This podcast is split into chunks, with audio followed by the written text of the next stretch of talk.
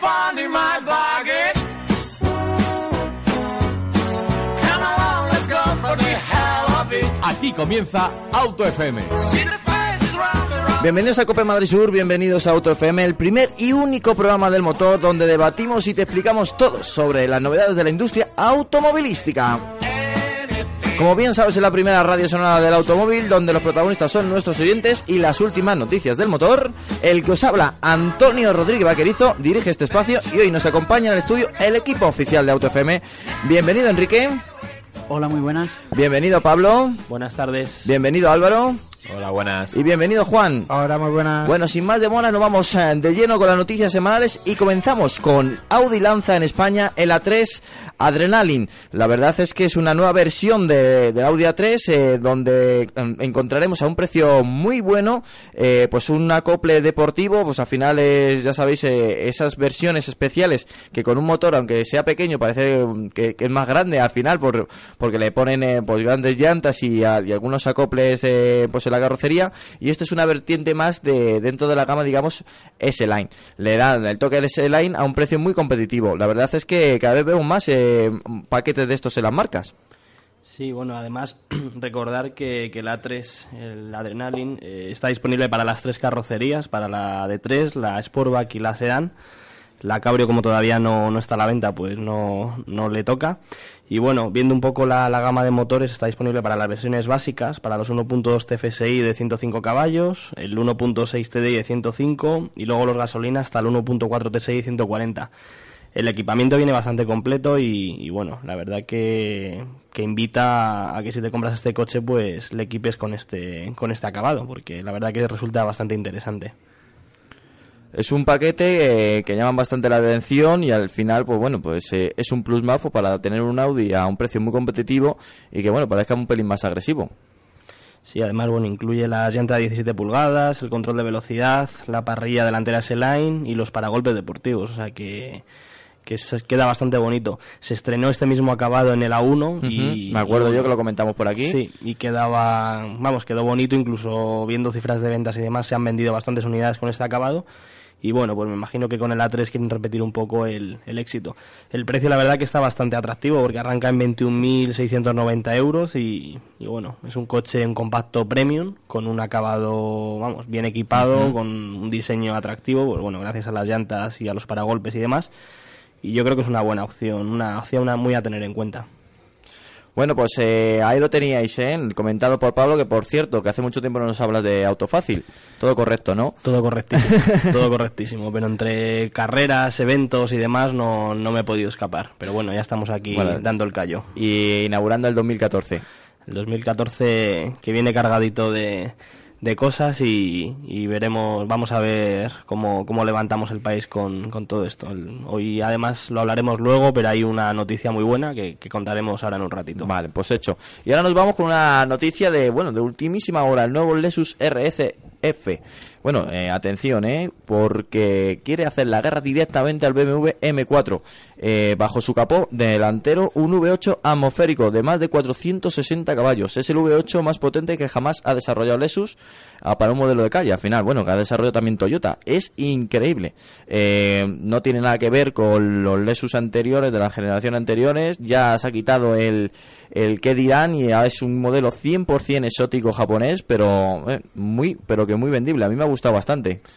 Hombre, el diseño presenta bastante deportividad, bastante agresividad. Sí que es verdad que a lo mejor con el RCQP la diferencia la vemos en el, en el capó, que está más abultado, tiene una pequeña joroba para albergar el, el V8 de, de 5.000 centímetros cúbicos y aparte del capó, pues el frontal en forma de flecha, las grandes, el gran ensanchez que llevan las aletas, las tomas de aire laterales, todo eso contribuye más aerodinámica para, para pegar la potencia, para transmitir la potencia al suelo y, y la verdad que tiene una pinta excelente y muy muy deportiva que yo creo que al fin y al cabo es lo que Lexus ha querido transmitir con, con este vehículo para hacer frente a, sus rivales.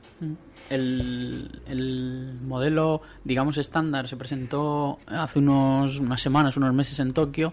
Eh, Lexus ahora va a llevar a Estados Unidos esta versión deportiva que le pega muy bien al, al mercado americano. Y bueno, hay algún detalle más que decir del coche que tiene, aunque no, se- no los han especificado todavía porque la información es un pelín escasa, pero sí que eh, Lexus habla de varios componentes en fibra de carbono y un alerón trasero retráctil eléctricamente que es una novedad respecto al, al RC que bueno digamos que es un poco una opción más burguesa ¿no? más elegante más centrada en el en el estilo Ya a mí lo que me parece importante también de este modelo es que retoma un poco la línea deportiva de Lexus, que empezó con, con el modelo IS hace, hace tiempo eh, y que parecía un poco olvidada, que Lexus se había centrado mucho en el lujo y al margen del prototipo este, bueno, prototipo que tienen, eh, eh, a ver si me recordáis el nombre, uno de los que no son de calle realmente, o son de calle pero es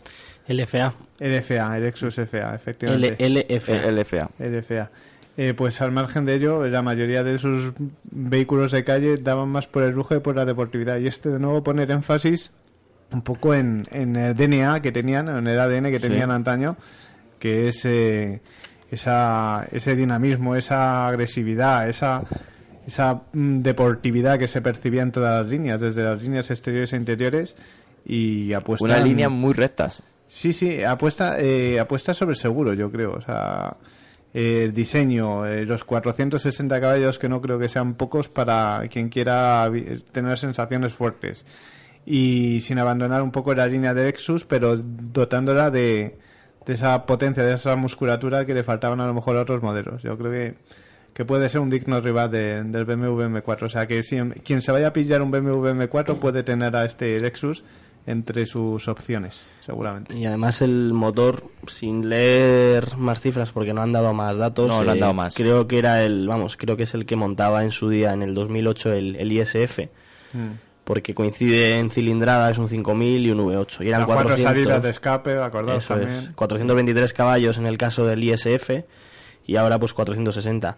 Tuve la oportunidad de probarlo, hicimos, bueno, comparativas, lo hemos tenido varias veces en, en la redacción y es un coche que, que el motor sorprendía por cómo, cómo funcionaba. O sea, ¿Y cómo sonaba, Pablo? muy bien. Sonaba muy bien. Sonaba muy bien. Era un coche muy equilibrado. Además, en su día lo comparamos con, con el M3 Berlina y el, y el C63 AMG. Y la verdad que era un coche que no destacaba respecto a los rivales en nada, pero cumplían todo. O sea, al final era un coche eh, para utilizar a diario, era un coche que corría, eh, el equipamiento, como siempre el Lexus, a priori parece caro respecto a los rivales alemanes, si cogemos los precios base, pero claro, el, el tema es que Lexus equipa sus coches hasta, hasta arriba. Entonces, bueno, si lo comparabas con un M3, con todo lo que podía llevar el, el- o sea, con todo lo que llevaba el, el Sí, Lexus, igual, si lo igualamos en características, se nos iba, pues eso, 15, 20 mil euros más caro. Entonces tenía una gran baza que era, pagabas un poquito más, pero te lo llevabas full equip. De hecho, no había opciones, simplemente podías coger en el ISF el, el color. El resto venía todo. Bueno, increíble, ¿eh? Cómo está avanzando también Lexus. ¿De, eh. de qué precio estamos hablando en este modelo? Todavía no lo sabemos porque lo van a No sacar saca dentro de poco. De- Nos, está dando, nos están dando poquito a poquito pinceladas y simplemente ver la escultura que, que ha presentado, mm, hombre, yo creo que llevan buenas credenciales, ¿eh? A, a mí me ha gustado bastante. O sea, no sé cómo, cómo después se comportará. Pablo eh, tiene más referencias, lógicamente, de- del ISF, que es un modelo que seguramente sea bastante similar en comportamiento. Pero tiene, tiene buena pinta, ¿eh? Era un coche, como os digo, muy fácil de conducir. eh, podía tener las dos vertientes, una vertiente muy radical o una vertiente muy de usar a diario. Sí que es cierto que, bueno, en cuanto a deportividad, el M3 en ese caso le superaba, pero este al final cumplía en todo lo que, lo que buscabas y, y Más teniendo las, por así decirlo. sí, teniendo las tres opciones, al final la opción más recomendable era el, el ISF. No sé por qué me da, pero van a girar un poquito más y va a ser un pelín más radical esta versión, ¿eh? Hombre, ahora el M3 va a montar un 6 cilindros. Mm. Entonces a ver también el rendimiento de los motores como si ya que pretende ser su rival directo, a ver cómo se comportan sobre el papel. Hablamos con un, con un hombre que BMW es lo que Alejandro es el grupo bajo. O sea, que estaría... Pero yo no tengo sobre esto. No, sin sobres, Bueno, sin sobres. también tenemos que pensar que, que, eh, esto es un mercado global. Nosotros estamos aquí eh, centrados en Europa, pero Lexus, su mer- el mercado americano es muy importante. Será seguramente el que más Entonces, peso tenga, ¿no? Claro, y además, eh, a la hora de decidir qué tipo de motorización utilizar para un modelo deportivo, siempre Mm. va a tirar hacia el V8, aunque aquí en Europa estemos yendo un poquito hacia, Bajando cilindrada y bajando cilindros, sí, la verdad que sí. Porque bueno, tiene el motor desarrollado. O sea, el V8 es un motor muy probado y aparte, bueno, se sigue vendiendo en el, en el LS, es el mismo motor, de hecho. Lo que pasa es que, bueno, el LS aparte monta un- dos motores híbridos, o sea, dos motores eléctricos, perdón, pero el motor es el mismo que el del LS, el de la gran berlina de Lexus. Pues seguiremos eh, por lo menos encontrando más noticias que nos dé Lexus y bueno, pues una, yo creo que va a ser una de las referencias en deportividad dentro de muy poquito.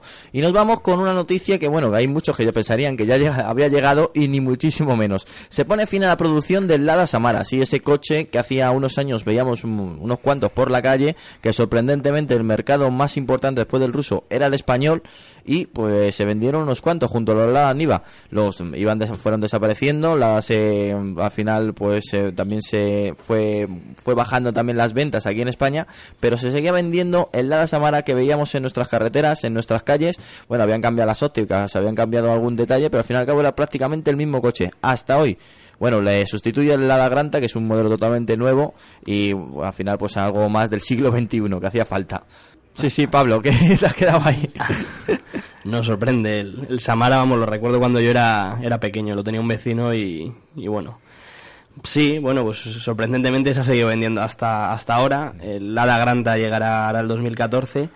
Y bueno, hace años pues sí que se trataba de un coche low cost que, que podías llegar a plantearte la compra si no te querías gastar mucho dinero. Hoy en día, teniendo a Dacia como marca low cost, está claro que, que estas marcas, eh, pues Lada, Tata y demás, eh, se han quedado muy atrás porque la, o sea, Dacia en este caso ofrece productos bastante atractivos ya A un incluso- precio muy incluso competitivo. bonitos. Este año ya con la renovación de Duster, Logan y demás eh, incluso son atractivos y fiables eh, en muchos casos de bueno diversos estudios han, han dicho que son bas- bastante fiables tenemos en cuenta bueno son son coches que usan tecnología de Renault de hace años pero están muy al día. Entonces, teniendo a Dacia como marca low cost, eh, yo creo que todas estas marcas al final no venden nada. Pero, pero es una pregunta que, que yo me planteo. Es decir, eh, Dacia la cogió Renault eh, y era lo que hace poquito era Lada, y o toda su vida ha sido Lada, y, y la sabía encontrar un hueco en el mercado y poquito a poco evoluciona sus productos hasta tal punto que ahora te pidas un Dacia Duster, por ejemplo, y te lo, te lo coges sin miramientos o te lo compras sin miramientos, ¿no? No, no piensas... Dios mío, lo que me estoy comprando. O sea, hace 10 años te- no, no te planteabas ni siquiera comprarte un Dacia. Entonces, eh, lo que a mí me ha sorprendido es que Lada no le haya comprado un gran grupo. Cuidado, eh, cuidado. Bueno, Mira. eh, en su en su porcentaje de, de acciones, eh, el grupo Nissan Renault ha entrado con fuerza.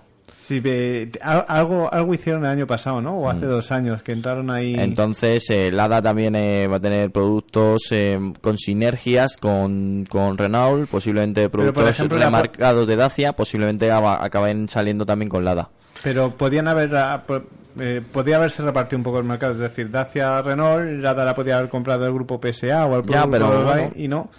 Y no eran. No, está dando pasos muy importantes el grupo Nissan Renault. Al final y al cabo, el mercado ruso año tras año está aumentando la importancia, el incremento también de vehículos vendidos y la ADA era una marca en referente. Eh, al final es entrar con más fuerza. Además, hombre, Lada, lo que has comentado antes, son marcas globales. Eh, aquí en España, si cogemos el configurador de Lada, el, el modelo el Priora, arranca en 11.182 euros. O sea que por 11.182 euros te compras un Dacia Duster, un Dacia incluso te puedes ir a, a alguna berlina como un Seat Toledo, aunque sea un stock o algo así, y vamos, o por un poquito más te compras algo del primer mundo, por así decirlo. Esto, al fin y al cabo, son coches que no han evolucionado. El año pasado tuvimos un, un Priora de prensa y un el Lada 4x4, el Niva de toda la vida. El Autobaz que ahora le Y denomina. hombre, pues sí, pues son coches que Re- molan porque bueno, Recordaste tu infancia. claro, pero Habrá que cambiar el chip totalmente. Lo primero, a mí me sorprendió del Lada 4x4 los, los consumos, o sea, es que te están moviendo en consumos de 14-15 litros, o sea, eh, muy bestias. Y aparte, velocidades puntas, un Lada 4x4 de 110-120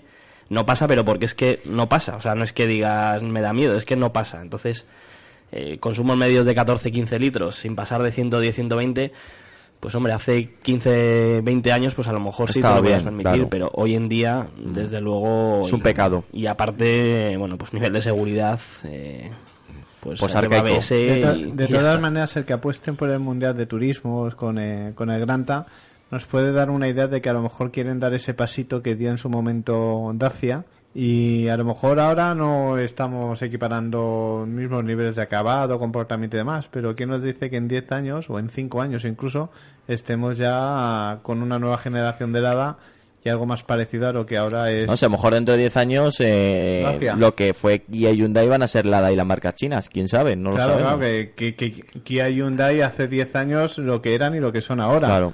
O sea, que también hay que tener perspectiva de que muchas veces si hay un nivel de inversión importante y hay interés por parte del grupo que la tiene de llevarla un pasito más allá. Al fin y al cabo yo creo que también va a ser la evolución del mercado ruso. Si el mercado ruso pide y exige modelos eh, con más evolución tecnológica, sin duda alguna Lada llegará. No, y no solo rusos, sino todos los países del este, tienes incluso el mercado sudamericano si lo quisieran exportar, o sea que el mundo es...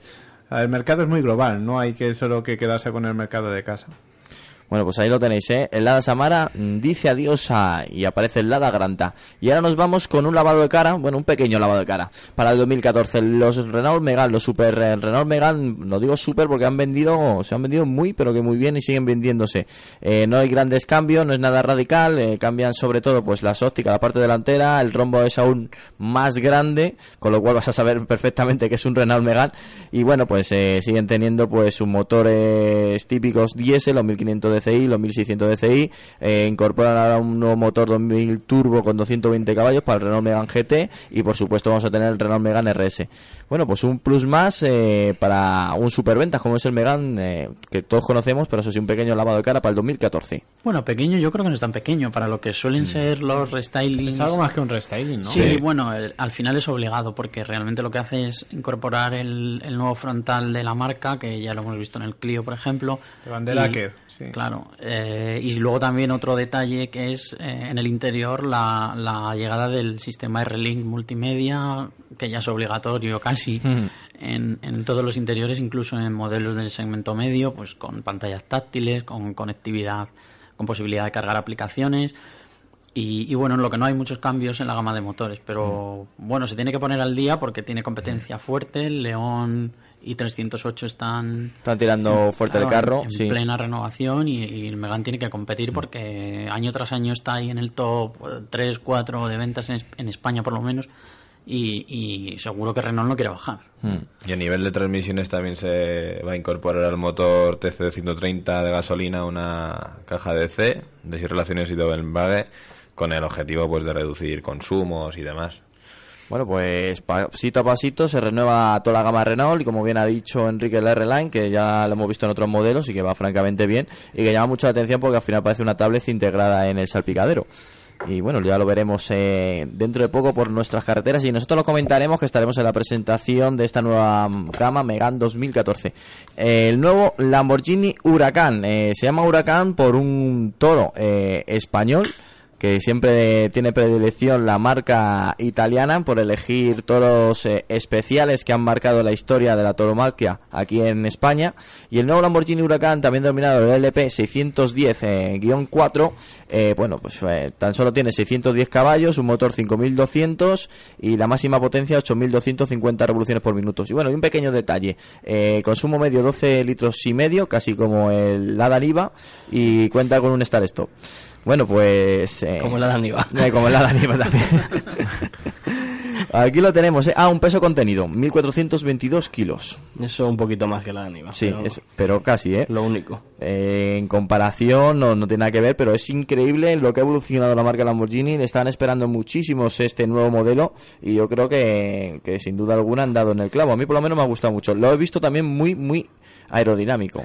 Lo que me sorprende es que con 610 caballos ya, para rizar un poco el rizo, Sí. 610 caballos, 1422 kilos, acelere en 3,2. Me parece me parece bastante comparado con un GTR, por ejemplo, que, que pesa 400 kilos más y tiene menos caballos y acelera en 2,7.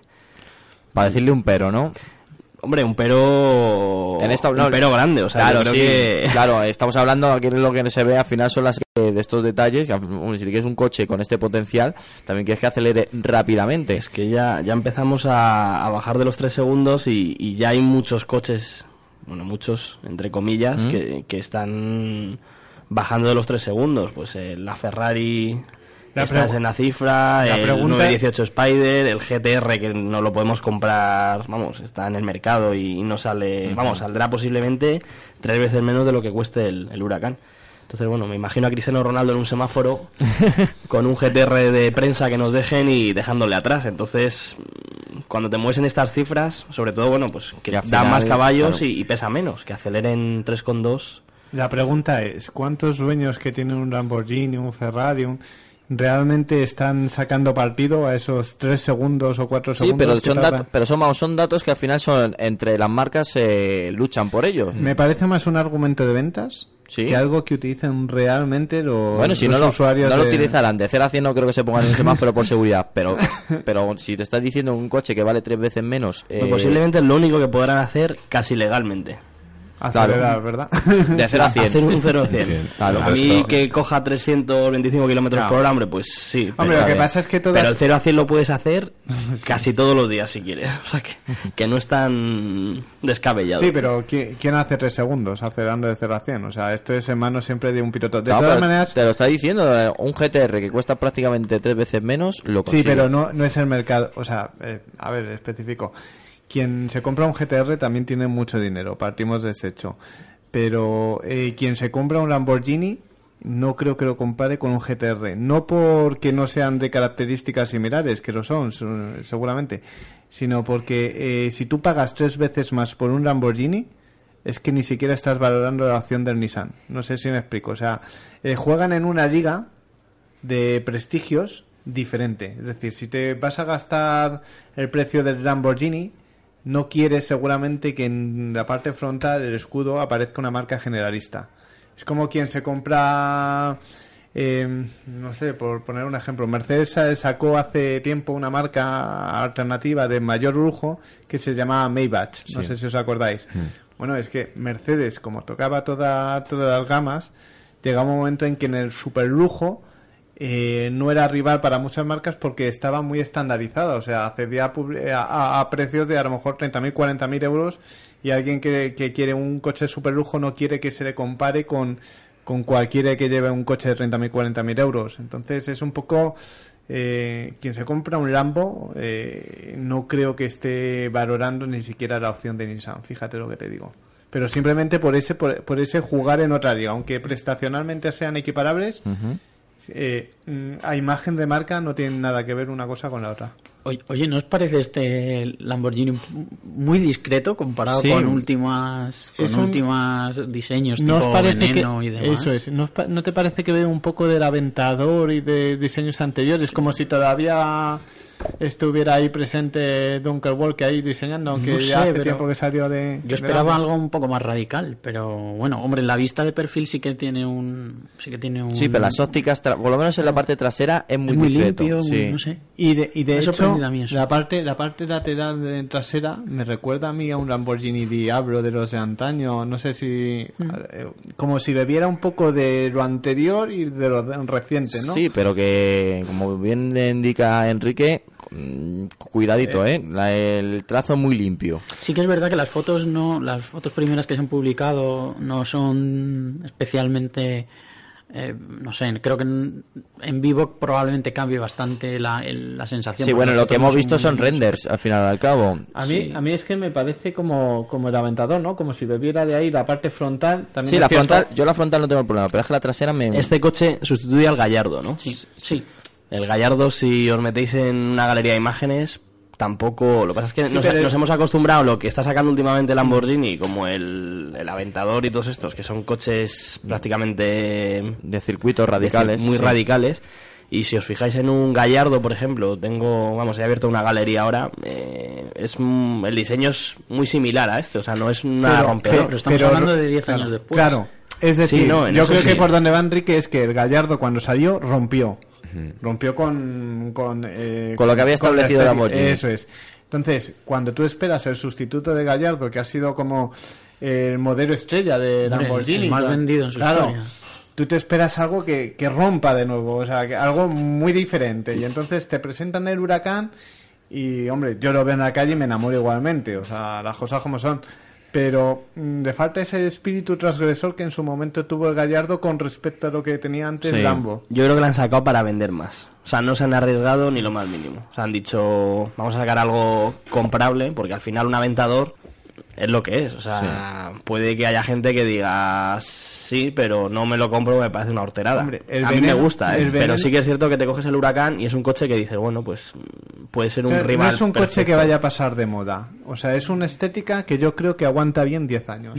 Que no va a necesitar... Y no es ostentoso, no es un coche, o sea, es un coche, a ver, llama la atención, pero no es nada estridente como un aventador, que es que le ves y... También nos hemos clásico. acostumbrado a que hayan salido el, Ferrari, el, la Ferrari, el de la Ferrari, el McLaren P1 y claro, el Lamborghini sacando un nuevo modelo te esperas que tenga ese espíritu medio macarra, ¿no? Que, que comentaba nuestro compañero Gabriel hace tiempo, que, que le haga especial, ¿no? Y entonces de repente que dos marcas tan que, que no han sacado modelos muy transgresores como Ferrari, incluso McLaren, aunque tenga una corta historia, eh, pues esperas de Lamborghini ese plus, ese plus de diseño que diga, madre mía, eh, han ido a por todas.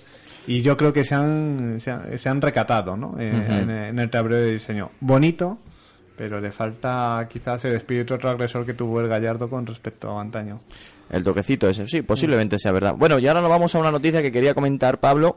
Eh, aprobado el Plan PIBE 5, 175 millones de euros más para renovar el parque automovilístico español. Bueno, este presupuesto servirá para hacer unas 170.000, 175.000 operaciones, es decir, que se van a cambiar 175.000 coches. Eh, bueno, pues eh, vamos a ver favorecer más el mercado español y vamos a ver si conseguimos los 800.000 unidades vendidas que tantas ganas tenemos y que hemos estado a punto de conseguir este 2013. Así este 2014 por lo menos lo conseguimos. Esta es la buena noticia que os comentaba, Sí. sí.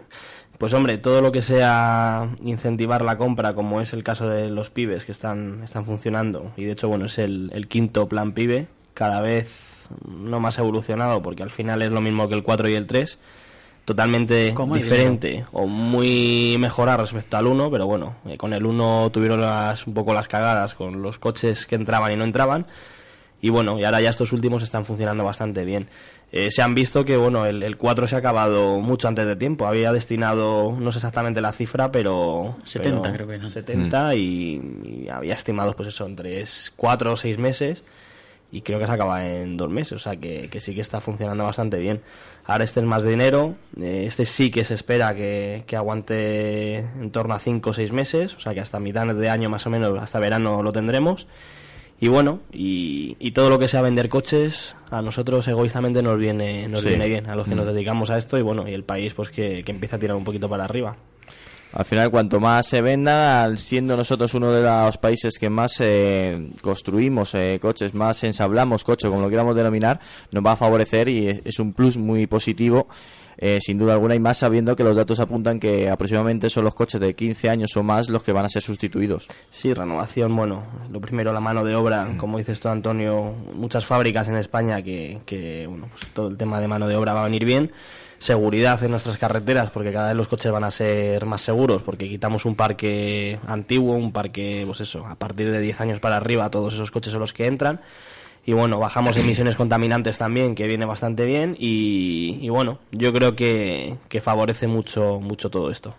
La, la vicepresidenta del gobierno lo ha presentado hoy. eh, según su previsión, los 175 millones de euros deberían cubrir todo el año 2014, que esperemos que se equivoque y, Pues se sí, acaben antes, La verdad es que sí. porque eso sería una muy buena señal. Y luego ha dado bastantes datos que nos dan una idea de- del impacto que tiene esta medida, que parece que se que sirve solamente para que el sector del automóvil se mantenga y, tiene muchas muchas más vertientes. Eh, eh, ella hablaba de, de 10.000 empleos que o bien se han creado o bien se, se han salvado con los cuatro anteriores. De, hablaba de 4.500 empleos que también en esas mismas condiciones se van a, se van a salvar en, en el año 2014.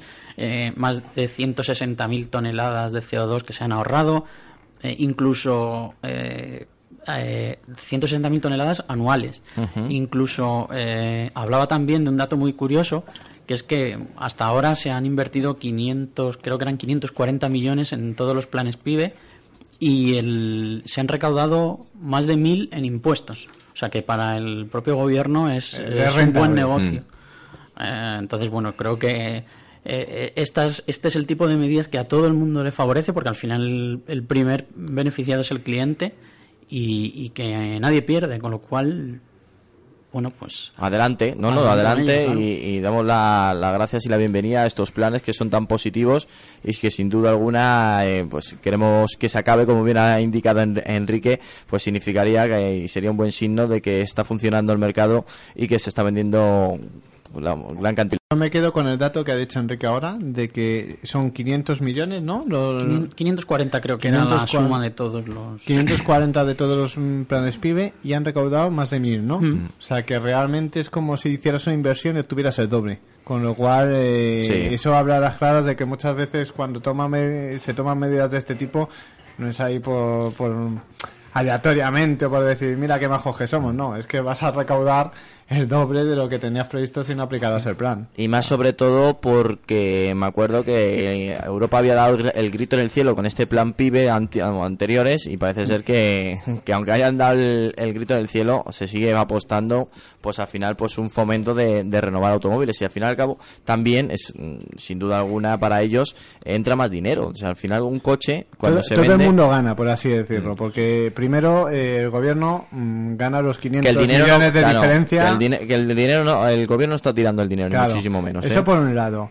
Después, por otro lado, eh, reactivas la economía en un sector que normalmente siempre ha sido muy crítico, porque eh, si va bien al sector del automóvil y al sector de la construcción, al país le va bien normalmente. Es un, un buen un buen índice para medir la, la economía de un país, ¿no? Y, y después, eh, claro, eh, hay, bueno, a España yo creo que le está salvando mucho la exportación de vehículos, porque se está produciendo mucho, pero es que se está vendiendo mucho fuera. Eh, si a esos buenos datos de exportación añadiéramos unos buenos datos de venta, pues posiblemente no solo lograríamos mantener muchos de esos empleos, sino que incluso es posible que se crearan nuevos.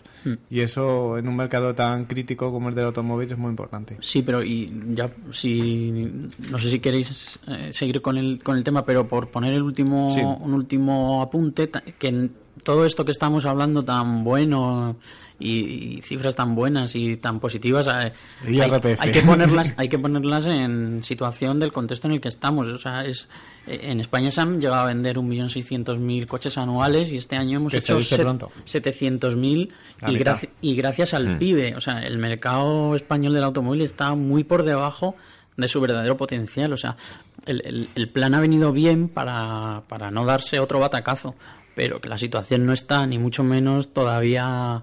eh, Hay quien decía, eh, aprovechando lo que estás comentando, Enrique, que el mercado español lo normal es que esté siempre en cifras de un millón doscientos, un millón trescientos, que esos son datos, y después lo de un millón seiscientos es un poco una punta, ¿no? sí. Pero, pero claro, es que estamos, eh, son 800.000 los que hemos alcanzado, ¿no? Más o menos, no 700 llega. un poquito más de 700. Bueno, 800, 700. 800 es la previsión para este año. Para este que se año. espera que se cumpla con Pues estamos comodidad. todavía a 400, 500 mil unidades Sí, sí. de, Por eso de que- estar en... que el, que el mercado del automóvil en España tiene muy buenas noticias porque las fábricas están acogiendo modelos nuevos y demás, pero, Porque pero se exporta es- mucho, está todavía en crisis. Sí, sí, sí. Más claro agua Bitter water, ¿no? Ahí está. Bueno, nos vamos con otra noticia, nos vamos con Audi que lleva dos décadas como marca premium líder en España y la verdad es que estar 20 años eh, consiguiendo cifras tan buenas como lo está consiguiendo la marca de los cuatro aros es muy reseñable. Bueno, hace 20 años que se fundó Volkswagen Audi en España y poco a poco se ha ido consiguiendo cifras extraordinarias. Entró con el Audi A8 y ahora pues con una gama pues bastante extensa, desde el A1 hasta el magnífico A8 renovado totalmente y siendo uno de los referentes en su segmento. Bueno, el año pasado Audi matriculó 34.973 coches y la única marca de alta gama que está entre las 10 marcas más vendidas en el noveno puesto, por delante de Nissan y por detrás de Toyota. Oye, no está nada mal, ¿eh? Aquí yo querría que hablara Álvaro, ahora que no está dejando y puede meter en caña, porque el pobre...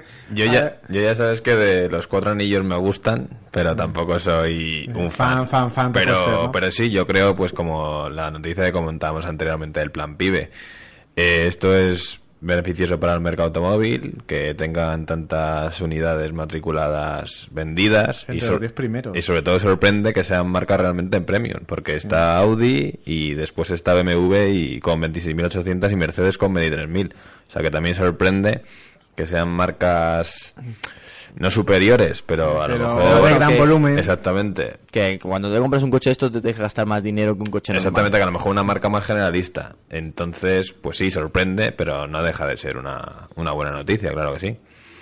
Hombre, tienen, tienen una gama muy amplia, ¿eh? Tú Mm. te pu- jo, fíjate Mercedes, o sea, Mercedes tiene representantes en, en todos los segmentos prácticamente del mercado y, y los, los más pequeños, que en teoría deberían ser los más difíciles mm, para él para colocar, pues fíjate el éxito que está teniendo el clase A, ¿no? Eh, Audi Ya se ven mismo. varios, además, por la Claro. calle. Audi, Audi igual, o sea, es que son, son marcas, claro, no puedes comparar con Jaguar, que tiene una gama muchísimo más reducida, o Volvo. Entonces, de todas formas, es- evidentemente estas marcas han hecho muy buen trabajo. Bueno, lo de Audi ha sido espectacular en los últimos años en España, o sea que... Hombre, de hecho, el clase A ha sido el coche del año de Internet, de Sí. en 2013. Bueno, A mí, a mí hay un detalle que siempre me ha sorprendido de estos casos, es eh, el prestigio muchas veces también va, a- además de por lo bien que hacen las cosas, que eso por supuesto, eh, normalmente las marcas de automóviles limitaban mucho la producción de los vehículos cuando eran marcas premium para evitar que se vulgarizara la marca, ¿no? Por decirlo de una manera un poco llana. Eh, cuando has visto a todas estas marcas, Audi, BMW, eh, Mercedes, entrar en segmentos que hasta hace 15 años serían prohibitivos para ellos, como el de los compactos, el de los monovolúmenes, el de los todoterrenos, pues te das cuenta de que eh, han hecho un buen trabajo en el sentido en que han entrado en segmentos más generalistas, pero siguen manteniendo la imagen de marca sin que nadie les diga, no, es que eres menos que un Jaguar, que por ejemplo tiene modelos más exclusivos y no ha entrado en, en, en segmentos un poco más de gran volumen, ¿no? Entonces es un poco un reto de una marca premium, entrar en segmentos que son de marca generalista, pero sin que ello te haga, te haga perder prestigio ni ni ni estatus. Y que lo vendas, porque Y que lo vendas. Y que lo el están A1, vendiendo, por sí. ejemplo, no ha, no ha tenido tanto éxito como un clase A, por ejemplo. Bueno, Ah, también el clase A es un pelín por encima Sí, de la sí, sí, 1. pero me refiero que en cualquiera de los dos casos son coches que están un poco por debajo del... hablábamos del clase C casi como el tope Mm. de... de Yo te- por yo- debajo del cual ya no Claro, podría yo entrar entiendo, Mercedes. claro, yo entiendo, ahí por donde voy yo, entiendo que- lo que que- quiere decir Enrique. Al final, cuando te buscas un coche en premium, siempre buscas un coche grande, un coche pues eh, lujoso, un coche pues al final pues que, que representativo. Y ahora el representativo ya no solamente sea la longitud del coche, sino también puede ser un coche pequeño, como está demostrando la 1, como está demostrando el clase A, como está demostrando bueno la vertiente de BMW que tiene con Mini. Pues eh, es un nuevo mercado que están explotando eh, sin duda alguna pues eh, muy bien estas y, si- marcas. y sin y sin bajar el estatus del prestigio ni nada parecido. O sea, han comprendido que se puede estar en más segmentos que los habituales de las berlinas premium y mantener el estatus, incluso haciendo grandes ventas. El ejemplo Porsche. Porsche es que quién se iba a imaginar eh, ve- ver mm, el Porsche Cayenne, el Porsche, bueno, el Porsche Macan, que ahora está un pelín por debajo, eh, vendiéndose como rosquillas. Eh, los puristas pensaban que eso era llevar a Porsche a, a la vulgarización. Y algunas versiones diésel del Cayenne. Y, y que- tó- tócate, perdón, tómate No, es que, esa, por sí, así los, decirlo. los prejuicios están para romperlos y, y muchas Pero veces hay que pasa- ser valiente, hay que ser valiente Sí, para sí, tomar sí. la- Mm. Yo re- siempre, siempre recuerdo que de, de hace, ah, pues cuando empezaba yo en esta profesión, eh, se hablaba de eh, coches fabricados, o sea, una virtud que tenían las marcas, por ejemplo, americanas, eh, y que ellos vendían en sus, eh, sus presentaciones de marketing y de prensa, era que, bueno, pues desarrollaban coches para el mercado europeo específicos, con incluso en fabricados en Europa, con diseño europeo, con chasis puestos a punto según eh, los gustos de los conductores eh, del continente, a calidades, y sin embargo ahora esas mismas marcas hablan de productos globales. Entonces, han pasado 10 años y ha cambiado completamente la filosofía desde un punto eh, desde un punto hasta el contrario. Entonces, bueno, pues al final los tiempos eh, marcan un poco el- la evolución del, del producto y de las marcas y ahora estamos en, El mercado manda. en expansión. En el mercado mando, sin duda alguna. Pues ahí lo tenéis, eh, datos a tener muy en cuenta la marca Premium y también, bueno, pues al final eh, también dicen eh, el resultado de, de cómo ha- se ha desarrollado este 2013. Y ahora nos vamos con Subaru que ha producido 20 millones de coches en Japón. Bueno, eh, 20 millones de coches ya son coches, ¿eh? La producción de Subaru comenzó en el año 1958 con el Subaru 360, un modelo que además coincidió con el tiempo, con el lanzamiento de su primer avión a reacción, el T1, y dos años más tarde, y ante el éxito de los productos lanzaron al mercado, Subaru creó una nueva fábrica. De esta fábrica han salido el número 20 millones de coches eh, fabricados en Japón por la marca Subaru y que, bueno, dice mucho de, pues, de lo- los grandes productos que están desarrollando, los grandes productos que están vendiendo y que va por buen camino esta marca del grupo Fuji. Yo, yo me quedo con dos detalles de lo que has dicho. Primero, los 20 millones, que es que parecen que- es que es una cifra estratosférica, ¿no? Aunque sea en mucho tiempo, pero son 20 millones, ¿no? Eh, y un dato también que me llama la atención es lo de la vierna reacción y que viene a colación de que mm, aquí, por ejemplo, es más extraño ver eh, a Renault fabricando un microondas, un frigorífico o, o un avión, ¿no? En Japón, la misma marca, Honda, o Toyota te puede fabricar un transatlántico, te puede fabricar un ferrocarril, Mm. te puede fabricar un coche, te puede fabricar motos. O sea, incluso Yamaha, veréis que además de fabricar eh, motos, fabrica instrumentos musicales. O sea, eh, lle- llega- es un poco la filosofía de los japoneses, de bajo la misma marca fabricar productos muy diferentes. Y eso en Europa es con lo que choca. En Europa cada cosa tiene su nombre, cada producto tiene un- una marca diferente y es un poco el concepto tan diferente de... Por eso... De todas en la, en la industria, no solamente automovilística, sino en la industria mm, global, el otro día me daban un ejemplo que Samsung comenzó como una importadora de pescados. Fíjate, fíjate, fíjate. Y ahora pues mira dónde, dónde ha terminado. Fabrica chips, fabrica ordenadores, Pero yo, portátiles, pero yo comenzó fabricando las sierras de... Bueno, la, la- al final pues es lo que corta de las sierras, la hoja de la sierra. Fíjate. Y luego mira dónde ha terminado. De ahí viene el símbolo de- del león, que era tan fiero como sus sierras. Fíjate, pues es que a mí me llaman los datos estos porque me llaman la atención cuando he visto lo del avión. Porque así como en otras marcas sí sabía que fabricaban productos muy diferentes. Y Hyundai lo vemos fabricando microondas y fabricando ferrocarriles eh, o, mm, Televisiones o también. televisiones y demás. Sí. Pero en el caso de Subaru no sabía lo de la avión a reacción y fíjate, un dato ahí y en de, hace tiempo, ¿eh? Bueno, el Porque Rolls Royce claro, también fabricando motores para aviones, Sí. que actualmente lo sigue siendo uno de los referentes mundiales. Eso es. BMW en su día también. Mm. Cosworth, por ejemplo, tiene una- ahora una parte aeroespacial, que Mm. es por la que querían comprar la marca, fíjate. Hispano-Suiza tenía uno de los mejores motores. Y de Cosworth eh, se nos ha olvidado mencionar un detalle. Uno de los grandes eh, figuras de auto, bueno, de perdón, de las marcas de automóviles que es Carl Peter Foster, si no me equivoco, eh, creo que ha sido contratado por, por Cosworth para dirigirla. O sea, que, que era antaño presidente O sea que de puede haber Opel, un, de puede de haber un cambio global, nunca mejor Sí, dicho, sí, sí. En, en Cosworth, en la mítica Cosworth. Sí, sí, sí, que ahora que ha vive- la Fórmula 1, pero Claro. que Bueno, pero ahora, vivía un- unas horas bajas, por lo menos en el mundo de la automoción. Sí, pero mm, a lo mejor vemos ese motor en coches de serie, por ejemplo, en coches eh, convencionales. ¿Volveremos a verlo?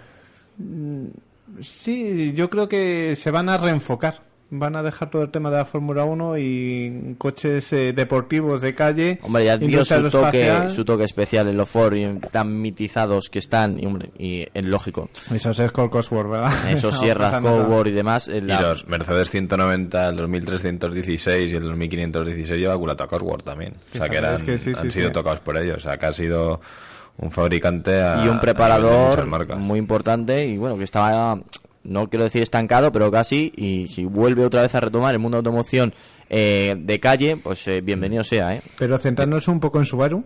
¿Qué Sí. os ha parecido? No, yo volviendo un poco al tema de Subaru, que nos hemos ido un poco Sí. de madre, la unidad que ha alcanzado esta cifra de 20 millones ha sido un Forester Turbo de 240 caballos. Que está bien ¿eh?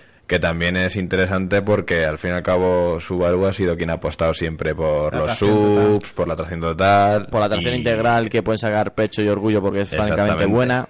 Y en modelos como el Forester que llevan desde el año 97. Aparte que el O sea último que- Forester es, el, es totalmente renovado y es uno de los vertientes y, y columnas vertebrales ahora mismo de la gama de Subaru. Antiguamente, pero antiguamente, porque ahora Audi está en otra liga, se decía que eh, Subaru era la, mm, la Audi japonesa, porque era la que apostaba por la tracción total y tenía ese toque deportivo. Quizás Audi ahora ha incrementado mucho tanto sus modelos que, o su gama, que, que ahora no sería ni mínimamente comparable. Pero Subaru sí que es cierto que ha alcanzado unas míticas, unas cifras muy míticas, teniendo en gama pues, hombre, en Japón tienen más, ¿vale? Eh, pero aquí en, en Europa, básicamente, eh, están el, el, el Impreza, el Legacy y el Forester. O el Forester. Entonces... El Outback ya- también en su día. El Outback. Bueno, pero era una versión familiar. se, os olvida, de- se os olvida el pequeñín, bueno, el pequeñín entre El comillas, y bueno, el BRZ. Ah, bueno, bueno, el BRZ ahora, efectivamente, ahí buen apunte. Pero que llama la atención unas cifras tan grandes con una marca que no tiene la misma cantidad. Bueno, pero esto es, de en- gama de- claro, de pero esto es en- aquí en el mercado local español, pero en Estados Unidos es un superventas. Sí, a mí me ha gustado mucho, no sé qué opinarán el resto del, del Subaru WRX, ¿verdad? El STI. Hemos visto algunas fotos las primeras que hablaremos del... que la hemos puesto en la página, hemos visto que más de uno le, en la página de Facebook más de uno le ha gustado y lo ha comentado.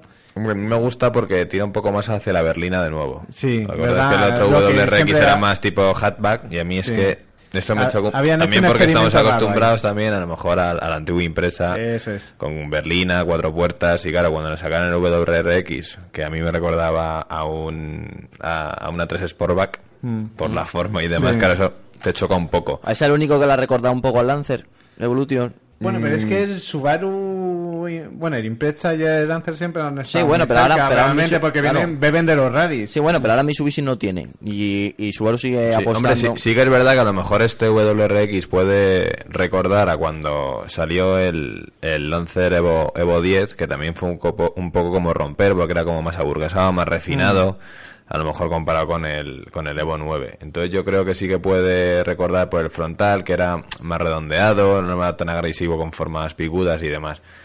Entonces, pues sí, también, claro, es- hay que mencionar eso, que ahora Lancer... Pues, Jugaban en una liga muy parecida y lo que pasa Sí, es que realmente yo intentaron- recuerdo hace años que las comparativas eran, eran Claro. esas, o el, o el Evo o el, o el Impresa. Lo que pasa es que tanto el. Subaru como Mm. Mitsubishi intentaron comer parte del mercado de los compactos en Europa y los intentaron reenfocar hacia, hacia ese segmento, ¿no? Y yo creo que la decisión de Mitsubishi de retirar el, el Lancer eh, es un claro ejemplo de que no les fue bien esa estrategia.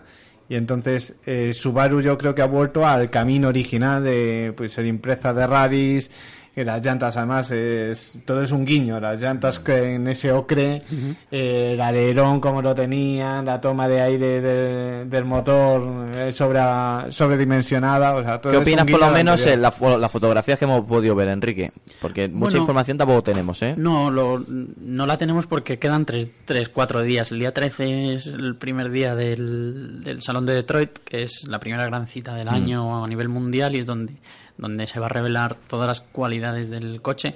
Lo que sí que podemos decir es que eh, esta versión se va a vender en Europa, que parece obvio, pero no lo es tanto porque anteriormente en Los Ángeles se presentó también una variante un poco deportiva, que era la VRX, y sin embargo esa no se va a comercializar aquí. Entonces, bueno, eh, sí que es verdad que al final vuelve a evocar el mítico, el mítico Subaru de la época dorada de los rallies y seguro que so- son coches hiper radicales y yo en- entiendo que ese espíritu se va a mantener. No sabemos mucho porque no nos han querido contar gran cosa de momento, pero yo creo que el viernes que viene seguro que, que podemos analizarlo mucho con mucho más datos. Bueno, y- tenemos muchas ganas de analizarlo. La pena, la pena es que el Mundial de Rallys eh, terminara siendo de, de coches del segmento B, ¿verdad? De esos eh, Citroën C3 y compañía. Sí, el DS3, Eso el- la, bueno, dicen que a lo mejor entra Peugeot, están ahí con la duda, Pero bueno, estamos que- viendo que- los i20, Que fuera hacia el Polo. segmento B, cuando los coches de rally siempre habían sido segmento C o D, y había dado origen pues a los míticos que es Cosworth, a los Audi S1, a los Toyota Cerica, coches un poco grandes. Lancia. Eso es. Entonces, si estuvieran de nuevo en ese segmento, yo creo que Subaru sería la primera en la lista de partida para volver al Mundial de Rallys. Esto es Porque- ponerse, ¿eh? Esto es ponerse porque, claro, un coche pequeño Subaru no te lo imaginas, pero este WRX en una versión de Rallys, vamos, es que como le pertenece, es como su ADN, ¿no? Entonces es un poco extraño que... Bueno, lo bueno que Subaru nunca lo ha abandonado, ¿eh? No es como Mitsubishi que nos lleva unos años ahí abandonado este mundillo y Subaru sigue estando allí. Ahí parece que están trabajando en, en un sustituto para en Mitsubishi también, tirando un poco por motorizaciones híbridas. No está todavía confirmado 100%, pero bueno, a lo mejor dentro de poco también tenemos alguna noticia al respecto. Estaremos A ver si se muy atentos. ellos, Sí, a ver si es verdad. bueno, nos vamos con la última noticia y con esto terminamos el bloque de noticias de, de Auto FM.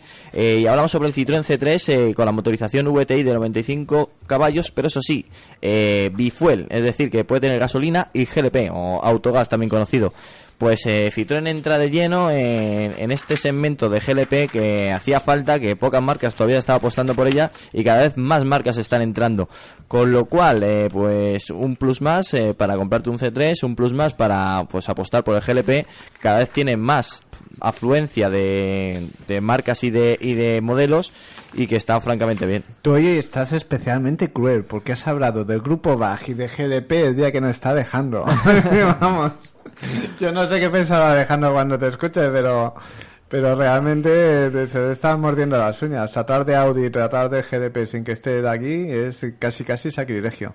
Pues Hombre, sí. el, el GLP yo creo que es una opción que se está empezando a tener muy en cuenta, tanto para los fabricantes como los usuarios que tienen vehículos únicamente de, de combustión. Es que la mitad, ¿no? Nos decía Alejandro que Sí. con la mitad del dinero que te gastas en gasolina eh, llenas el Sí, coche el de precio, GLP. mm, hace tiempo que yo no lo, no lo actualizo, pero andaba, rondaba por los 70 céntimos el, Frente al 1.40 de ahora, O que sea, es que prácticamente era la mitad y el sobrecoste viene a ser unos mil, mil y algo euros, dependiendo del modelo.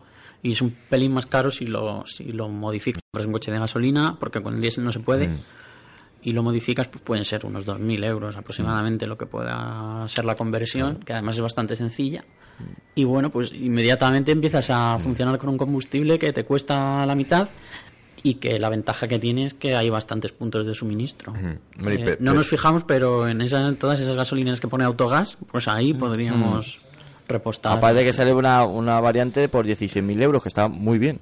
Hombre, pes- pese a que es sencillo como, como dice Enrique, que el sistema a la hora de, de montarlo, yo creo que también es conveniente que se haga en un centro autorizado, porque hay mucha gente que lo está pensando, se lo plantea y se lo plantea montarlo él mismo. O sea, lógicamente alguien que tiene cierta experiencia en este sector, ya sea aficionados a la mecánica y demás. Y yo recalcaría que si esta conversión se hace, se, hace en un- se haga en un centro especializado, porque si no, Sí, sí, hay, podemos hay tener determinados riesgos que es mejor no exactamente podemos tener problemas y claro luego aparecerán la, pues como pasó hace una- unos meses con lo del Prius de Barcelona Sí, efectivamente. que si el GLP uno. es malo que si yo no lo quiero ah, entonces pues yo creo que para evitar ese tipo de Y comentarios aparte que esto no te quita la garantía de fábrica. Exactamente. Entonces, para evitar ese tipo de comentarios o actos, o es que este me ha dicho que sí y el otro me ha dicho que no, yo sinceramente lo, lo aconsejaría que se montase en un centro autorizado para, para esto. Bueno, pues se nos quedan en el tintero varias noticias, entre ellas analizar el nuevo Seat León Cupra, que te lo presentamos la próxima semana, estar muy atentos, que tendremos ya las últimas eh, cifras y, novedades y toda la no- bueno, todos los detalles de este último modelo de Seat muy importante.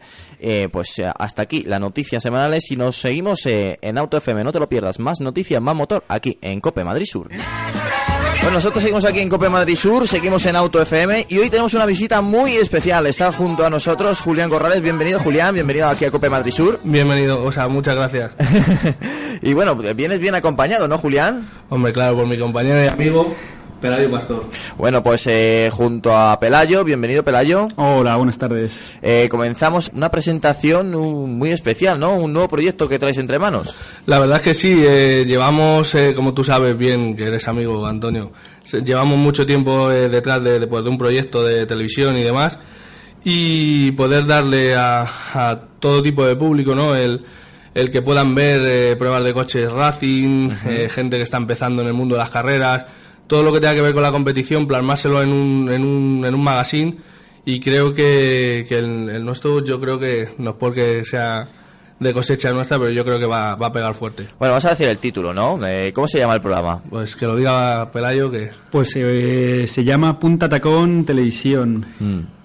Eh, el nombre lo dice todo. Eh, el nombre lo dice todo. Todos los que somos amantes de las carreras y de la competición, pues ya sabes que, que con el nombre en sí, pues más o menos te, te da unas directrices, ¿no? De lo que va, de lo que va a ser el, el programa de televisión. Leyendo el dossier del programa, lo que más me ha llamado la atención, eh, y es de digno de alabar, es que vais a dar la oportunidad a, a los que están comenzando. Sí, eh, la verdad es que no, no todo en la vida es, siempre que salgan los mismos, ¿no? Eh, evidentemente eh, también llevaremos eh, estrellas ya un poco ya consolidadas, con nombre, eh, gente que, lleva muchos años, ¿no? Que, también son amigos y, por qué no van a estar ahí, ¿no? Pero también queremos darle una vuelta de rosca y, poder eh, pues empezar a irnos a las copas de iniciación, al karting, a dar cobertura a toda esa gente que, pues que no, no está en, en- los medios de comunicación y claro, también tienen sus sponsors y sus cosas y yo creo que es una manera de ayudarles, ¿no? No, a mí me ha parecido magnífico porque todo el mundo hemos, comenzado, todo el mundo tiene que comenzar, todo el mundo tiene que tener un primer apoyo, todo el mundo pues al final se tiene que divulgar lo que está haciendo y, y, y qué mejor que un programa que tiene la variante Racing, que tiene la variante también de informativo y aparte pues eh, dar la oportunidad a esas nuevas caras que muchos no conoceremos y que le veremos ahí en Punta Tacón. Está claro, eh, además es que las nuevas, las competiciones eh, pequeñas, o pequeñas, que la gente que está empezando eh, tienen igual o más emoción incluso, eh, las mecánicas están más igualadas, los medios que tiene la gente son mucho más justos, entonces ahí realmente es donde vamos a ver a pues la gente que, que despunta de verdad sobre otros y pues como bien dicen eh, futuras promesas o sea que van a van a llegar ahí muchos de ellos. Entonces hay que darles ese apoyo. O sea que veremos a, a los futuros Alonsos, eso espero Ojalá, ojalá, a los ojalá. futuros Dani Sordo. Ojalá alguno de, alguno de estos chicos pase por nuestro programa y luego podamos presumir de ello, ¿no? Claro, y de decir, mira, ya en puta tacón eh, y, y de la referencia, pues al final, hablar de, de esos pequeños que pueden ser. Y bueno, simplemente con ese apoyo ya lo tienen casi todo hecho. Yo creo que sí, yo creo que es importante, ¿no? Y, y hasta ahora, pues, eh, o no se nos ha ocurrido, o a lo mejor no, no, no ha habido medios, ¿no? Para, para poder hacer, pues, un programa de estas características. Y yo creo que nosotros sí que, sí que somos trabajadores, somos luchadores y, y podemos llevarlo a cabo. Eh, no he dicho en el, en, el, en el canal que se va a difundir, que lo voy a decir ahora mismo aquí en, en tu programa, Sí. que es en el Digital Plus, en Garaje TV. Ahí va a estar nuestro programa y, y yo creo que que lo, lo verán un, un Ah, perfil de público, ¿no? Porque es una tele de pago. Exacto, pero- lo que te- pero bueno, luego aparte es un, lo podemos decir así, es un canal expresamente del mundo del motor. Quien, Sí. quien te va a ver es porque quiere verte. Sí, no, está claro. Es un, es un canal por y para el motor, está clarísimo. Y nada, luego también eh, tendremos nuestra, nuestra web, eh, colgaremos todos los reportajes. Una vez que se hayan emitido, pues iremos difundiéndolos por internet, o sea que la gente nos va a poder seguir de sí o sí. No va a tener excusa, ¿no? La verdad es que no. No, no, no, no va a haber excusa. O sea, el, el que quiera ver, interesarse por el programa, eh, va a tener bastantes medios. O sea, va a estar, aparte los en los, eh, las plataformas de pago, eh, pues es en, en nuestras propias plataformas de internet van a tener todo todo colgado y bueno, pues para la gente que quiera incluso repetir y ver otra vez el programa, ver más más contenidos incluso, poder hacerlo. Compartirlo, que está muy de moda en las redes sociales. y también es verdad. Bueno, Julián ya sabemos que, que ha mamado muchísimo tiempo del mundo del motor, pero Pelayo, tú digamos que poco a poco estás entrando en este mundillo. Sí, yo poco a poco, yo empecé, bueno, hablando, yo hablo de tecnología sobre todo, y empecé hace un año con Estefanía Nusio, que va a ser otra compañera, va a presentar el programa. Empecé con ella hace un año hablando de tecnología y bueno, y con la incorporación de Julián al programa que hacíamos en, en la televisión de Guadalajara, bueno, pues poco a poco he ido mamando, como quien dice, de todos estos conocimientos del motor. Entonces, bueno, yo también soy bastante aficionado a ello, eh, desde, vamos, he convivido desde pequeño con el Correcaminos, que Sí. bueno, que, que somos amigo, amigo, Célebre. amigo Correca. Sí. Sí, entonces, bueno, desde pequeñito he sido bastante aficionado, pero bueno, ahora estoy empapándome mucho más, eh, leyendo mucho más y, bueno, sacando toda la información para que luego llegar llegar a todos vosotros con una buena información, que eso es lo que pretendemos, tener buena información, que sea clara y bueno, y en mi, en mi tema que será la tecnología, bueno, pues hablar de todas las tecnologías que se van incorporando al mundo de la automoción. O sea que tendremos un huevo también para lo último de lo último de- del mundo del motor. Eh, efectivamente, sí, sí. En este caso ahora estoy preparándome, bueno, pues todas las novedades que van a introducirse en el mundo de la Fórmula 1 con los sistemas nuevos de, bueno, ahora ya no se llama KERS, ahora se llama ERS, bueno, con los motores eléctricos que van a necesitar usar para poder ir por pit lane, bueno, un montón de cosas que, bueno, que para empezar, bueno, pues iremos hablando de este tipo de cosas. Y pasito a pasito. Eso es. Eso es Poco importante. a poco y nada, con buena letra. Bueno, estarás contento con las aplicaciones últimamente que se están metiendo e- en el mundo del motor, sobre todo pues la base de- de Android. Eh, sí, sí, sí. Vamos, hay infinidad. Yo me pierdo cada día en ellas y bueno, eh, me encantan todas. El que conectas a la centralita. eh, no Ah, el AVD y demás, Sí, sí. sí, sí, sí, sí. Ahora La- estoy la- fliqueando un poco con ello. Bueno, funciona bien, me han dicho, ¿no? Eh, sí, sí, sí, la verdad es que bastante bien. Todavía no me he metido muy a fondo, pero bueno, por lo menos todo tipo de mediciones sí que te las da. No solo las clásicas que te da el panel del coche. Pues ya tenéis ahí un reportaje.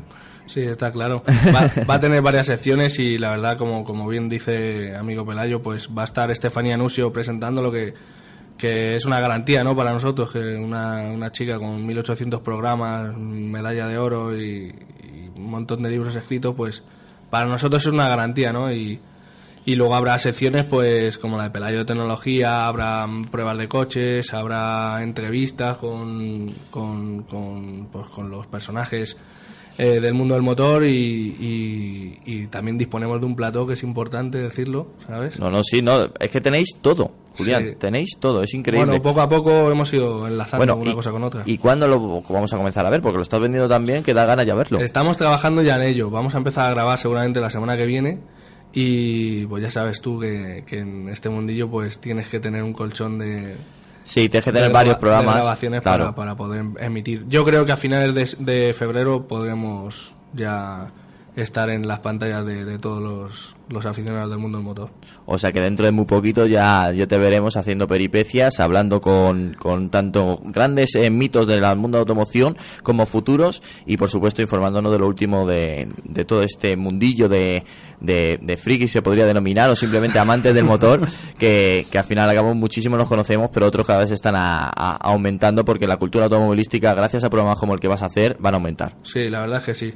Y desde aquí quiero decirte también que estás más que invitado a un programa que te tendremos que entrevistar, está claro. Lo tendremos que hacer. Claro bueno, que sí. ¿por qué ese nombre? Porque muchos me lo han preguntado y dice, y ese nombre está, está estupendo, dice todo lo de- del programa, pero bueno, hay que pensarlo también. Sí, no, es un nombre, la verdad que eh, yo pienso que atractivo. eh, tengo que darle las gracias a Pelayo, que fue el, el- el que se le ocurrió ese, ese nombre.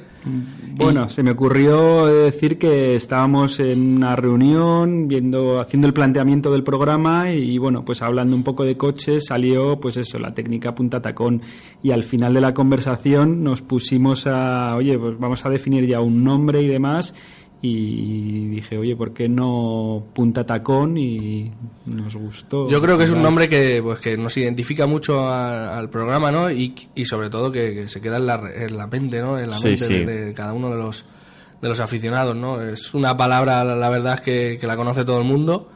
Estuvimos indagando también a ver si había algo que se llamara así o parecido o tal y, y tuvimos la suerte que, que hemos podido registrarla y demás sin, sin que hubiera ninguno. Pues me alegro porque la verdad es que es un nombre que llama la atención, se te queda en la cabeza y al final eso también hace mucho de un programa. Sí, está claro. Hay que, hay que estar ahí, hay que disfrutar del mundo de automoción y bueno, mm, podemos adelantar algo que veamos por lo menos en el primer programa. Eh, en el primer programa vamos a llevar un, a un invitado especial, no voy a decir el nombre, Vale. pero, pero yo creo que conocido por todos los del mundo del automóvil y creo que, que para ser el primero tendremos que arrancar un poco fuerte. Claro, no, no, eso sin duda alguna. Sí. Bueno, eh, también vais a, como ha denominado Pelayo, vais a hablar también de la Fórmula 1. Dar un toquecito también eh, pues a una afición que cada vez está aumentando más en España. Eh, sí, la verdad es que sí. Sí, yo, bueno, eh, es, es increíble la, la competencia incluso que le está haciendo al, al mundo del fútbol. O sea, ahora mismo yo creo que junto con el fútbol y el tenis son los deportes que más se siguen a nivel nacional. Entonces, hombre, evidentemente tenemos que tenerlo presente en el programa. Hay infinidad de aficionados y la verdad es que la gente cada vez sabe más. Nosotros intentaremos aportar un poquito a los conocimientos de todo el mundo y, y nada, y también que la gente a través de nuestras redes sociales también nos den sus, su opinión, sus, oye, Mm. su punto de vista, que la gente también luego al final te hacen ver O otro sea que va a ser cosas. un programa interactivo también. Sí, interactuar con, con el público lo, creo que es importante y creo que, que- que es necesario, ¿no? Eh, que ellos puedan opinar, que puedan decir, eh, bueno, ya hemos creado las famosas redes sociales ya y estamos moviéndolo un poco y tal. Y hemos recibido cantidad de privados y de mensajes, eh, la gente preguntándonos qué vamos a hacer, qué no vamos a hacer, si le vamos a dar cobertura a unas cosas a otras. La verdad es que la gente está bastante pendiente y está bastante interesada en, en- en el magazine. Sí, ha tenido cierto revuelo, yo, eso también es positivo, ¿eh? Sí, la verdad Eh, que sí. Aparte que es un magazine del motor, que tal como están las cosas, últimamente no se ven grandes novedades en la industria, y al final, pues, algo nuevo siempre es bien recibido. Y bueno, pues, eh, Julián, tú de esto ya sabes. Sí, no, la verdad es que sí, eh, dar las gracias a los patrocinadores. Ya sabes que todo esto, si, no hubiera publicidad, no pues es imposible, ¿no? Y, y nosotros la verdad es que, se nos ha dado bien el tema del- de la publicidad y demás. Y creo que vamos a hacer una cosa muy interesante. Creo que, que- que vamos a trabajar pues bastante en ello y, y haremos ruido, como tú a ti te gusta decir. A dar guerra. Sí, sí, es, es muy importante ir poco a poco, hacerlo bien y nada, y soy también eso agradecer a los patrocinadores que, que nos apoyan en este proyecto que, que yo creo que va a ser bueno, duradero y una cosa, bueno, que, que yo creo que va a gustar porque, vamos, lo hace- creo que mis Sobre compañeros todo lo que se hacen muy hace, bien. se hace con ilusión, se hace con ilusión. La gente en la que estamos en el, en el magazine, pues eh, antes, de, antes de compañeros somos amigos y creo que eso es importante. Y, y le ponemos un, un do de pecho ¿no? a, es- a este magazine que, que creo que, que les va a llegar a, a todos los amantes del motor. Bien, hemos hablado de, de Fórmula 1, hemos hablado de tecnología, por supuesto, tendremos rallies. Hombre, claro que sí.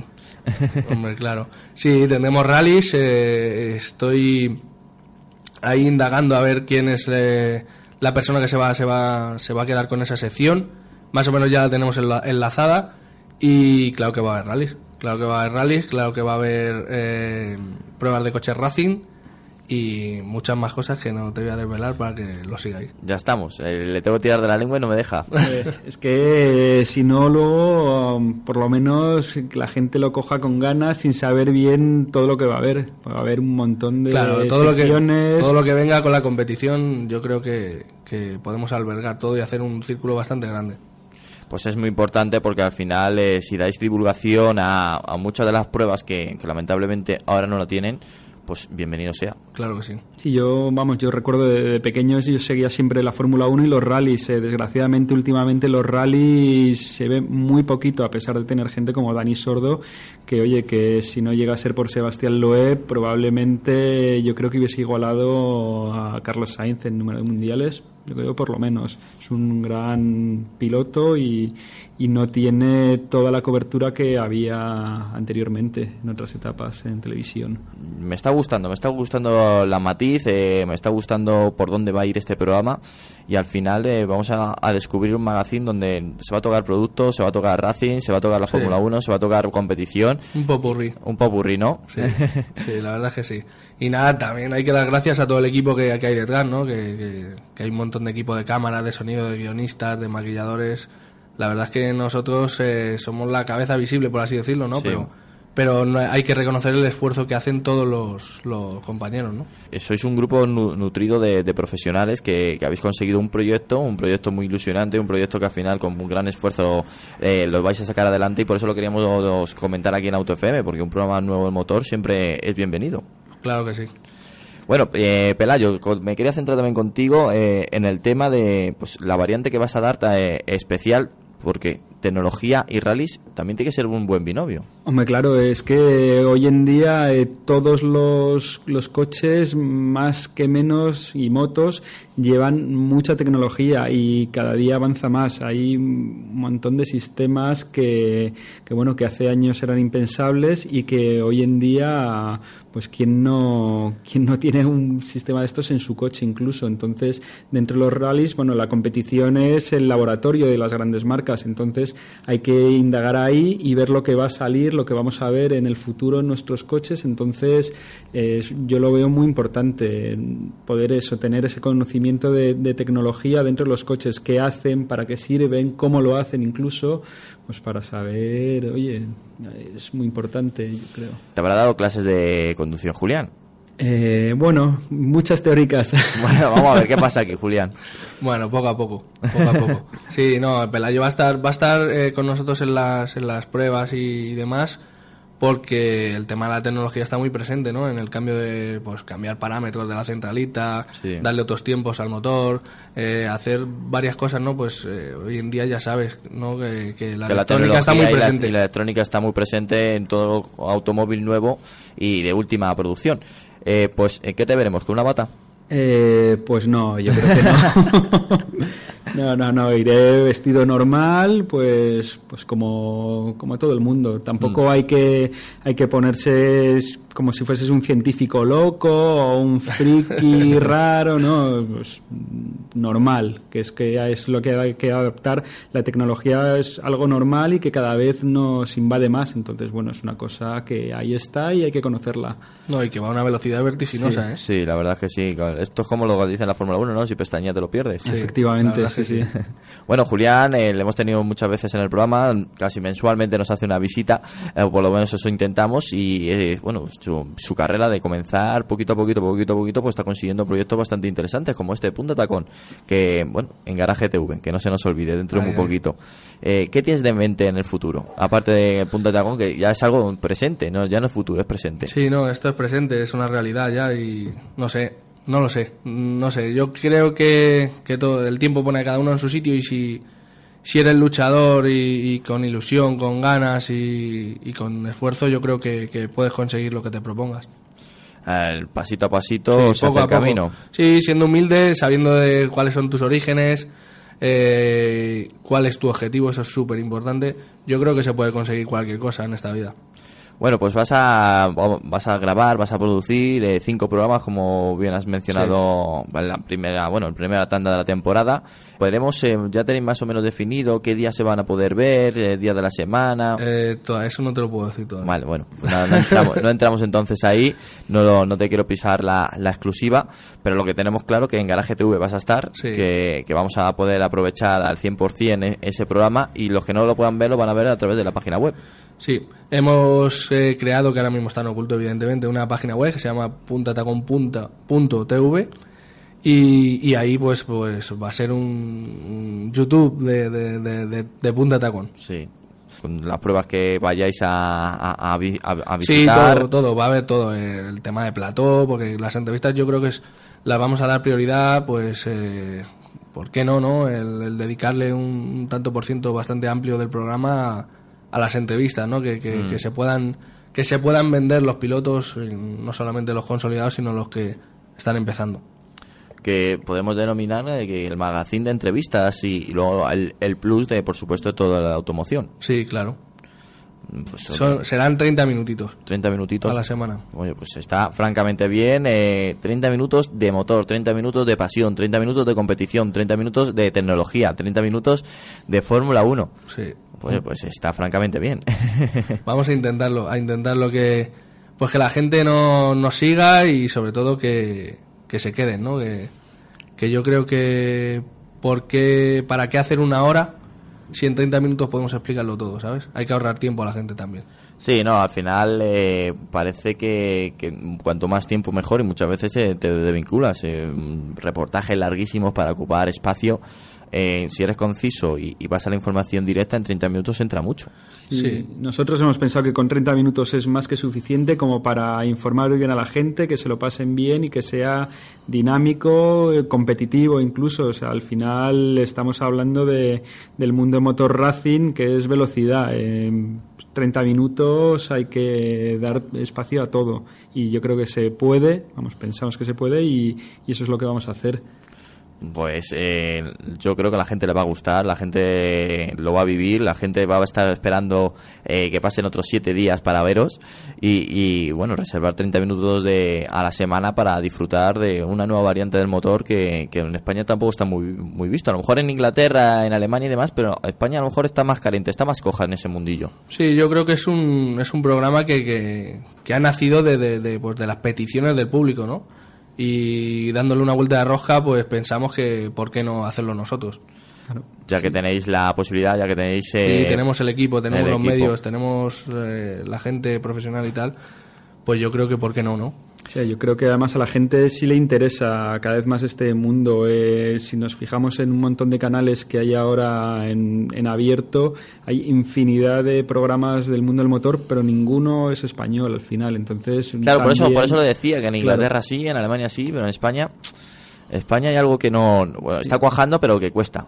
Sí, sí, y por, por, qué no hacerlo nosotros? O sea, de una manera evidentemente igual de profesional, igual de bien hecho, sin, sin llegar a ser, o sea, pues como muchas otras veces que, han, que hemos intentado imitar cosas de fuera, no, no, queremos imitarlo, queremos hacerlo a nuestra manera, pero bien hecho. O sea, sí, que programa, sea una cosa innovadora, sí. está claro innovador va a ser que vais a tener el hilo directo con los espectadores, mejor dicho. Sí, sí, la verdad es que sí. Yo creo que, que Garaje TV es, es, yo creo que es la mejor manera de llegarle a, a ese público, es un público objetivo directo que sabe lo que ve, ¿no? En ese programa, en ese canal y, y nosotros estaremos ahí en la parrilla con muchos más programas que sí. de amigos que tenemos en común, Antonio. Efectivamente. Y ahí estaremos, ¿no? Bueno, lo, lo positivo de todo eso que al final eh, vais a estar en un canal temático del motor.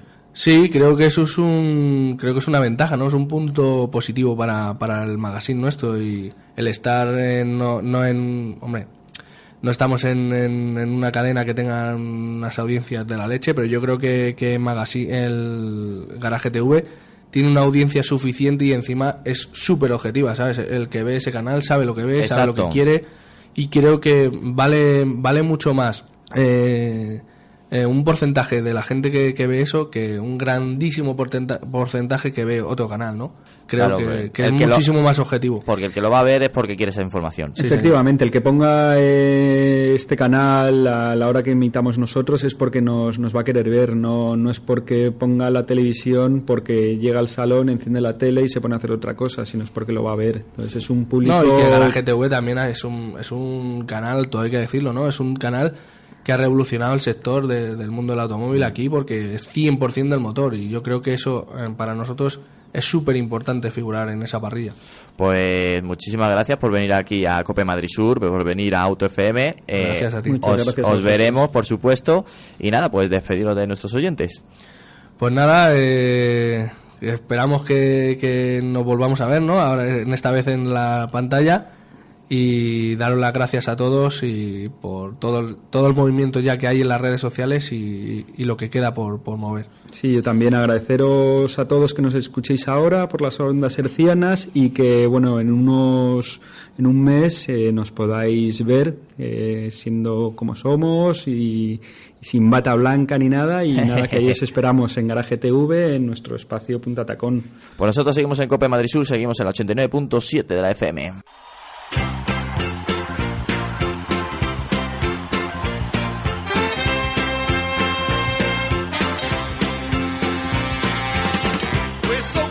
Bueno, seguimos aquí en Auto FM y eh, son los momentos que me gustan a mí de Auto FM. No solamente vamos a hablar de coches, que está muy bien, la verdad es que sí. También vamos a hablar de personas y ahora nos vamos con los clásicos de Navalcarnero. Bueno, hoy nos acompaña Carlos Pérez, bienvenido. ¿Qué tal? Muy buenas. Jefe de prensa de Clásico de Navalcarnero. Nos acompaña también Andrés Méndez Ruiz, de la organización de Clásico de Navalcarnero y guarnecedor de la Asociación también de Guarnecedores. Bienvenido. Buenas tardes. También nos acompaña José Cimarra de Arte Móvil, bienvenido, y también de la Asociación de Guarnecedores y por Hola, supuesto de Clásicos Navalcarnero.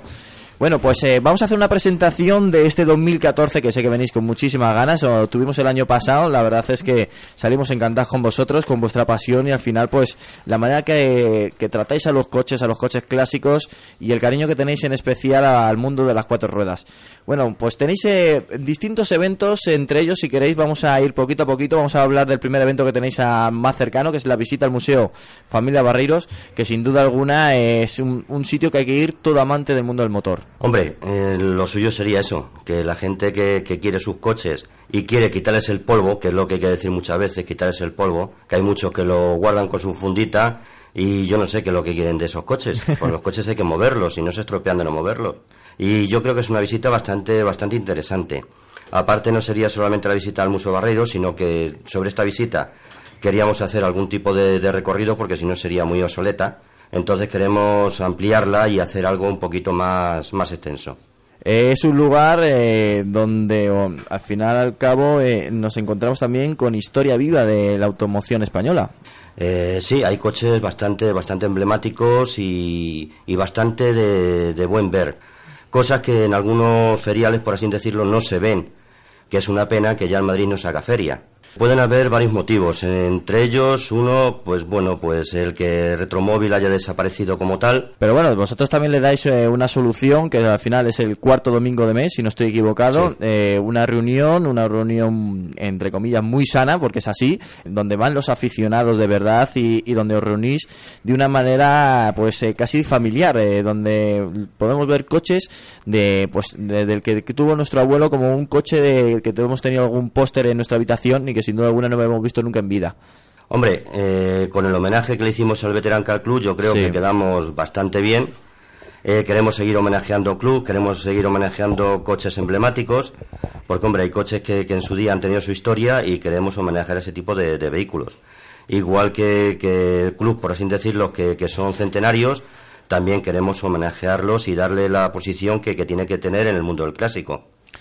Pues eh, gracias a vosotros, eh, el plus que estáis dando eh, pues al mundo de los clásicos, a- al mundo de pues de los amantes del mundo de las cuatro ruedas y, también pues eh, gracias a vosotros está quedando muchísima cultura automovilística en España. Hoy no está terminando los desguaces como tantos otros coches que lamentablemente por la incomprensión de muchos dueños eh, han terminado. Hombre, date cuenta que esto lo estamos haciendo con mucho esfuerzo, cuatro amigos, por así decirlo, entre ellos eh, está Carlos, está José, está también Paraíso, eh, Juan. Entonces, pues oye, pues somos cuatro talleres que aparte de darnos a conocer como profesionales, pues estamos tratando de que el clásico tenga su, su referente, por así decirlo. Y entonces Navalcarnero yo creo que está siendo ahora mismamente el referente del clásico. Y queremos que- avanzar bastante más con la ayuda de todos. Yo siempre digo que no somos nosotros los que hacemos clásico Navalcarnero. Si nosotros no tuviéramos esa gente que, que da su apoyo y que, que en un momento dado lleva sus vehículos y se levanta temprano para lavarlos y poderlos exponer, no seríamos clásico Navalcarnero. Y no tendría sentido. Al final es la gente que apoya, la gente que le gusta este mundo y la gente que también está entrando en este mundo gracias a vosotros y gracias a vuestra iniciativa, como la salida al Valle de Jerte, que sin duda alguna es otro plus más. Sí, eh, queremos hacerla.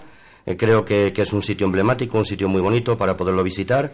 Y después sitios, pues, pues bueno, de, de- de- de buena comida, por así decirlo. En mi tierra, es Extremadura. La verdad que sí que Entonces, se come bien, ¿eh? Muy bien, y buena gente, ¿eh? buena gente. Y lo después del Valle de Jerte tenéis otra salida que es el Parador de Gredos. Parador de Gredos, también un sitio muy bonito, ¿eh? con sus paisajes, su, su fauna, porque, hombre, tiene una fauna muy bonita. Y bueno, pues sí, es otra, otro de los, de los proyectos que tenemos. Yo voy a cortar al Andrés si básicamente eh, lo que son todas estas salidas es eh, lo que decía lo que decía antes mi, mi, mi amigo y compañero, ¿no? Que, que es que la gente mueva los coches. Hmm. Que no los tenga en el garaje parados y decir qué bonito es mi coche, qué bonito es mi coche. Le hago una foto al año y ya está. Esa- exactamente. Eh, aquí lo que fomentamos es, eh, a ver, que es muy respetable, que hay gente que, o, o- o aficionados o propietarios que, que les gusta tener su coche en el garaje y admirarlo, pero al fin y al cabo, a los que nos gustan las cuatro ruedas, sea- sean clásicos o no, lo que nos gusta es disfrutar de, la conducción de, los coches, ¿no?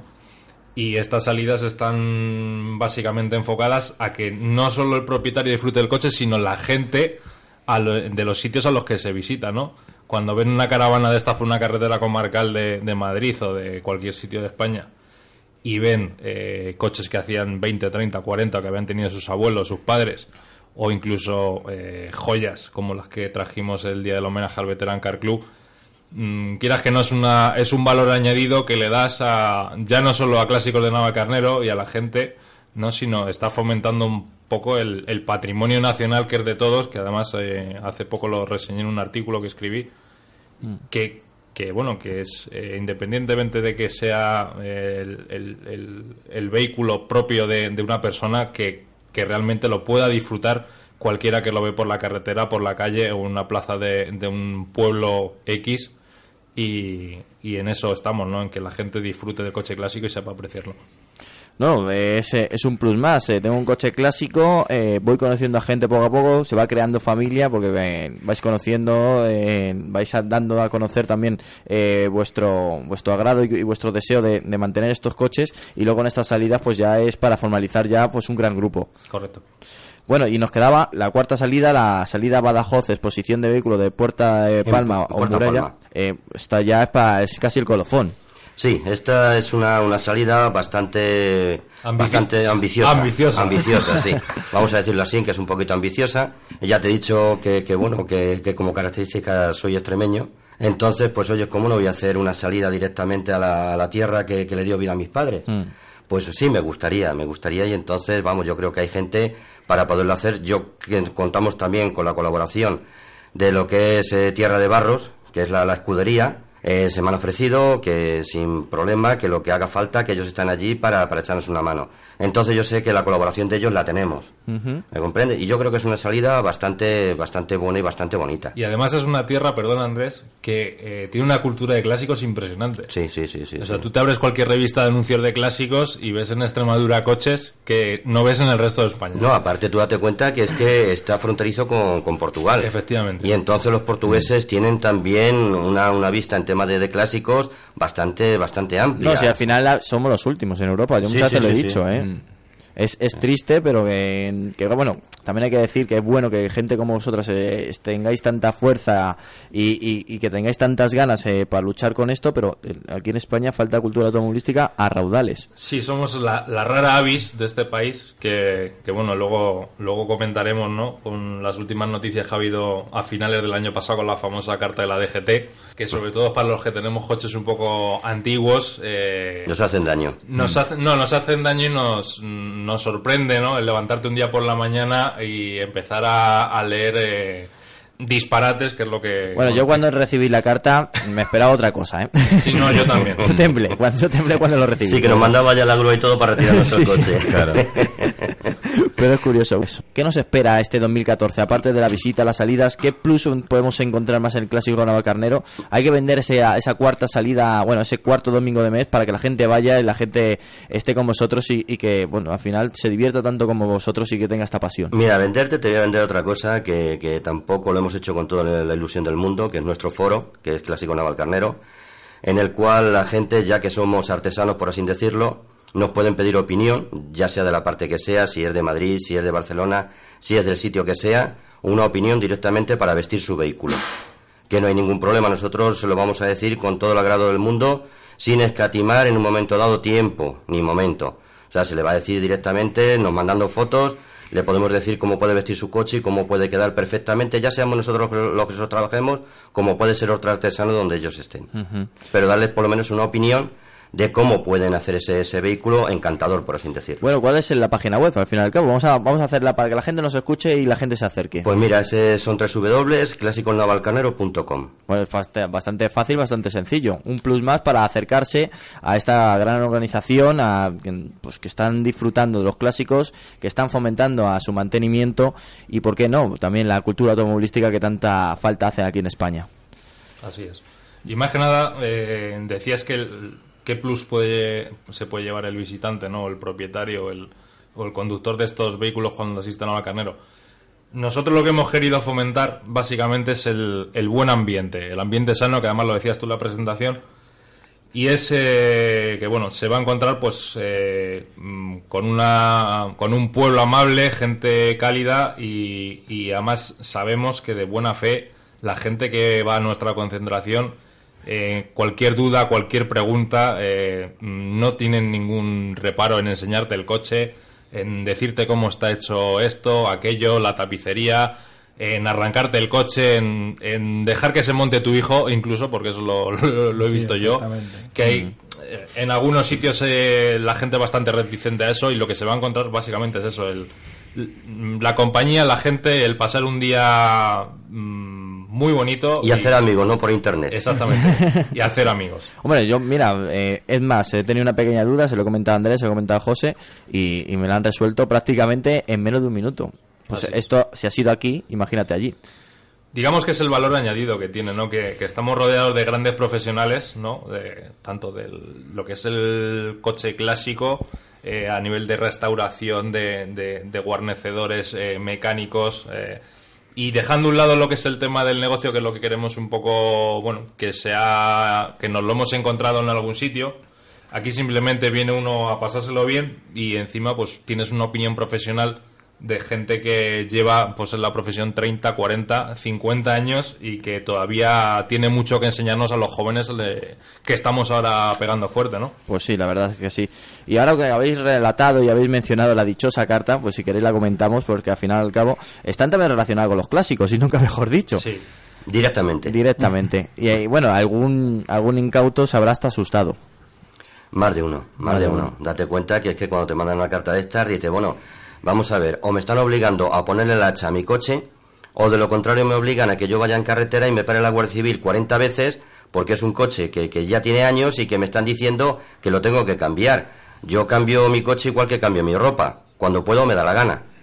Entonces, a mí nadie me puede decir, pasando las ITVs y estando el coche en condiciones y teniendo su mecánica en condiciones, nadie me tiene que decir si mi coche puede andar o no puede andar. O puede circular por carretera o no puede circular por carretera. Sí me pueden decir que en un momento dado eh, hace más, eh, echa más CO2 a, la- a lo que es al ambiente más que un coche de, de actual, por así decirlo. Pero bueno, sí, que- pero, Pero- es, esa es, la- es el debate que siempre he tenido y yo siempre lo, lo he mantenido. Yo, un- con un coche clásico no voy a hacer 100.000 kilómetros. Exactamente. Mira, yo tengo una anécdota, además, eh, Andrés y Antonio y amigos que estáis aquí. Eh, relativamente hace poco fui a hacer una prueba de CO en un coche de carburador, que se supone que la, la industria automovilística, eh, por temas de medio ambiente, en los años 70 empezó a migrar los carburadores a la inyección, a lo que conocemos como inyección mecánica y luego electrónica, por temas de contaminación pues eh, el, el taller o el profesional, que además es uno que aprovecho a saludarle, que es Carburadores Conrado, aquí en Madrid, eh, un referente en los que tenemos coches de carburación. Recuerdo que pusimos para hacer la prueba de humos el coche y me decía que mi coche contaminaba menos que alguno de los modernos de ahora. O sea, con eso eh, os digo todo. Sí, sí, no. Sacar es- vuestras propias conclusiones, pero... No, pues es así, es así. Ah, Claro. Y sobre todo que hay muchos clásicos en mejor estado y mejores mantenidos que coches actuales que tengan una media de 10 años. Pero que vuelvo a insistir que con ese coche vas a salir un momento dado en ir a una exposición, ir a una concentración, el cuarto domingo de mes, que yo no me voy a ir a trabajar todos los días con un coche clásico. No, y además, eh, además es que está, está en tu derecho. O sea, tú Mira, pa- pagas tus impuestos, eh, tú pagaste hace 30 años, pagaste sus impuestos correspondientes y pagaste lo que valía el coche y te apetece disfrutar de tu coche y nadie te tiene que decir si tienes más o menos probabilidades de tener un accidente porque eso es eh, ir al disparate, que era lo que yo comentaba, eh, mm, sin ningún fundamento. No, es que, es que lo que quieren quitar son nuestros coches porque harían daño a los coches que, hoy en día están construyendo. Y eso que estamos hablando de clásicos, es de coches clásicos un poco más exclusivos o, Sí. o mejor o menos restaurados. O pero- no, o le tienes un coche cariño y tiene muchos años y a lo mejor no es un clásico de estos súper demandados, pero es tu coche, es tu coche con tu con su historia y, y es el que el coche que quieres. No, pero es que además hay coches de hace 15 años, del año 95 al año 97, que no son para nada clásicos, y es que a lo mejor eh, los tiempos que corren, en las familias no invita a cambiar de coche, simplemente porque no puedes. Exactamente. Tienes que mantenerlo de cualquier manera porque no puedes cambiar en este momento de automóvil. No, no, es así. Entonces, hace- lo reparan de cualquier manera lo mejor que puedes y lo sigues manteniendo hasta que vengan mejores tiempos, lógicamente. Sí, yo entiendo que, lo- los- mm, insisto en que los tiempos que corren, eh, las marcas invitan a que cambiemos de coche. Bueno, eh, esto no deja de ser un negocio, ¿no?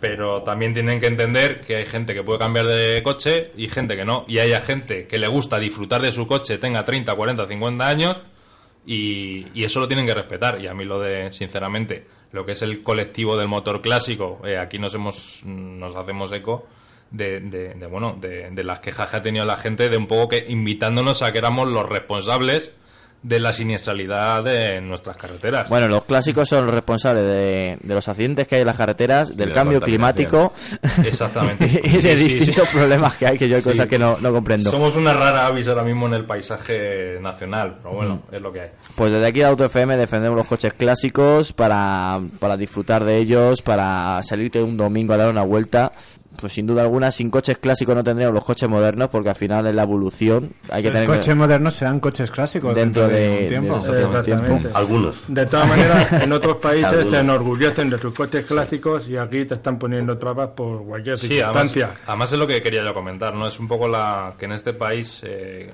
lo comentaba en mi artículo, en el en Semana Clásico, que además aprovecho para saludarles, eh, es un poco la, la falta de cultura del automóvil que tenemos respecto a nuestros países europeos, ¿no? Eh, y que si tuviéramos una mínima legislación eh, respecto al coche clásico deportivo de colección nos hubiéramos ahorrado todo este tip- tipo de polémicas que parece que últimamente nos gusta mucho meternos en berenjenales cuando no y abrir la veda cuando no hay motivo por, qué entonces eh, yo creo que el- ahora mismo lo que se está reclamando mm, a pie de calle es una legislación acorde no con estos vehículos o sea porque hay un limbo ahora mismo eh, legal en el que no se sabe, en el que se está tratando lo mismo de a un coche de 15 años, 20 años sin ningún pedigrí deportivo, o sea, si- simplemente un utilitario, un coche más, comparándolo con un coche clásico deportivo de colección. Entonces, eh, nos ahorraríamos muchos quebraderos de cabeza, eh, véase ITV, revisiones, seguros, eh, etcétera, etcétera, con una legislación acorde eh, pues a este tipo de vehículos como la tienen en lo- en nuestros vecinos europeos. ¿Que eso viene dado por la cultura del automóvil que tienen otros países? Pues a lo mejor sí. No, aquí también con la lacra que tenemos de la ITV, que lo único que se busca muchas veces es sacar dinero, no que el coche esté bien. Yo Exacto. lo he visto, yo sorprendentemente coches que vienen de serie, decir que esas ópticas no eran de serie. No sé si, si una persona está pasando la ITV, yo creo que tendrá que tener los mínimos conocimientos para saber si ese automóvil viene de serie, para echarte en cara que no.